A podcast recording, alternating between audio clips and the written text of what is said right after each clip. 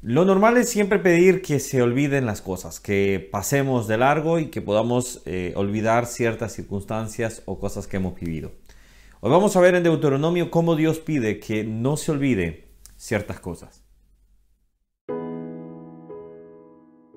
¿Cómo estás? Que Dios te bendiga. Llegamos a Deuteronomio capítulo 8. Es un capítulo que realmente a mí va a quedar en mi corazón. Un capítulo que vamos a aprender un punto importante. Como hemos dicho, vamos a ver tres cosas que vamos a ver en los devocionales, en estos, en estos videos.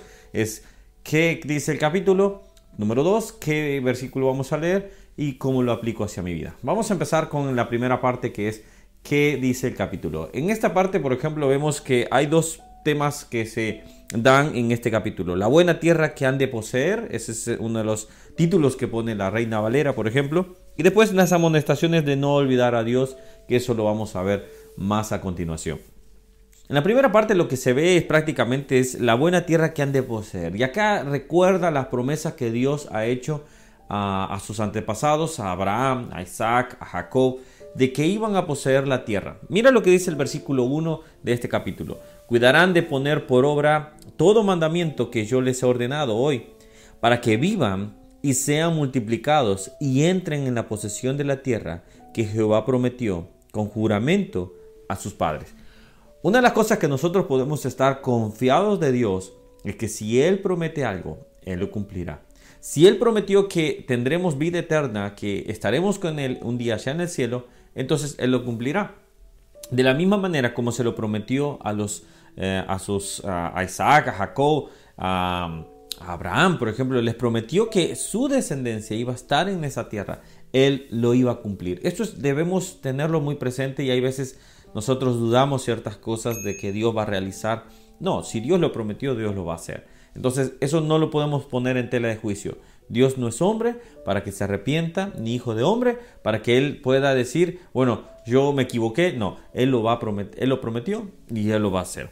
Ahora, vamos a ver lo que es el versículo del día de hoy, o los versículos, porque hoy vamos a ver algunos versículos, vamos a leer algunos versículos. Dice de la siguiente manera, dice del 11 al 14, y esa es la parte de la amonestación de no olvidar a Dios.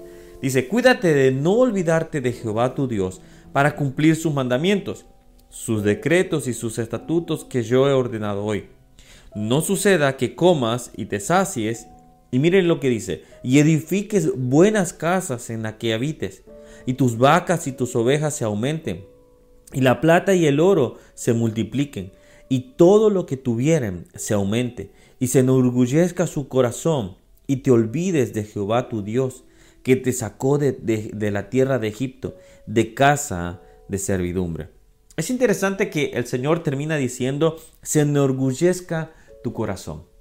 Muchas personas en algunas ocasiones, y acaba un poco la aplicación, es que en algunos casos eh, las personas buscan la ayuda de Dios. Dicen, Señor, necesito que tú me suplas esto, que tú me hagas ayudes en esto. Pero muchas veces el error que cometemos es que utilizamos a Dios como un, eh, como un salvador de circunstancias, como un eh, bombero de esta situación, como un ah, reparador de ciertos problemas. Pero cuando vemos realmente que Dios es Dios, Dios es el omnipotente, el omnisciente, Él es, Él es Dios, nosotros nos debemos de dar cuenta que nosotros necesitamos de Él. Que Él no necesita de nosotros, pero Él nos creó para ser, nuestro, ser el objeto de su amor. Ahora, miren bien lo siguiente. Muchas personas buscan a Dios, pero cuando las cosas van bien, se olvidan de Dios.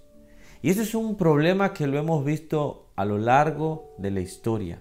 Las cosas estaban mal, pero de repente las cosas empiezan a ir bien.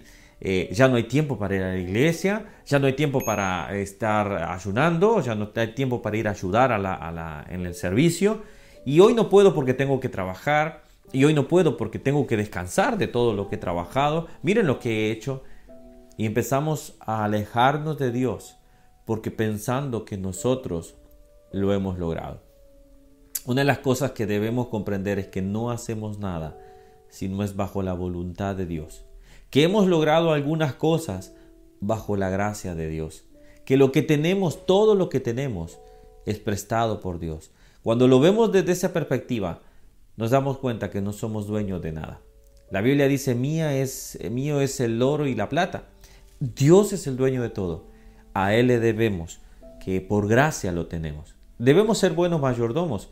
Gracias a Dios para algunos puede ir mejor, pero nunca que nuestro corazón se enorgullezca y simplemente se trate de alejar de Él. Simplemente diciendo, bueno, yo esto lo hice por mis, frutos, esto lo hice por eh, mis fuerzas, esto lo hice porque yo pude. No, lo hicimos porque Dios lo permitió, porque Dios ha hecho posible que nosotros lo hayamos hecho. Mira lo que dice este versículo y siempre me gusta que nosotros podamos, eh, vamos a decir así, eh, unir lo que es la palabra y de esa manera podemos ver que la palabra tiene un solo mensaje. Dice Proverbio 16.3 dice, en nueva, nueva traducción viviente lo dice, pon todo lo que hagas en manos del Señor y tus planes tendrán éxito. Cuando nosotros logramos comprender que todo lo que hacemos es bajo la gracia de Dios, bajo su propósito, que Él nos lo permite, entonces si ponemos nuestros planes en Él, tendremos éxito.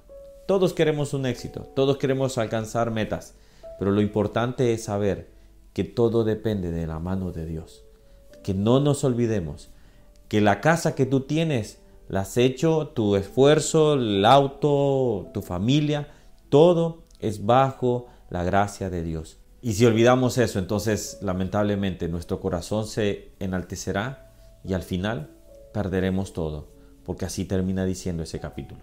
Ahora, terminemos diciéndole al Señor, gracias por permitirme tener lo que tú me has prestado. Gracias Señor. Bueno, Deuteronomio nos va dejando esas lecciones como lo hemos visto en otros capítulos, en otros libros, así que déjame un comentario, cómo te está bendiciendo y cómo también tú estás cambiando desde la perspectiva de la palabra de Dios. Que Dios te bendiga, si no te has suscrito a este canal, lo puedes hacer acá y seguimos viendo el siguiente capítulo el día de mañana.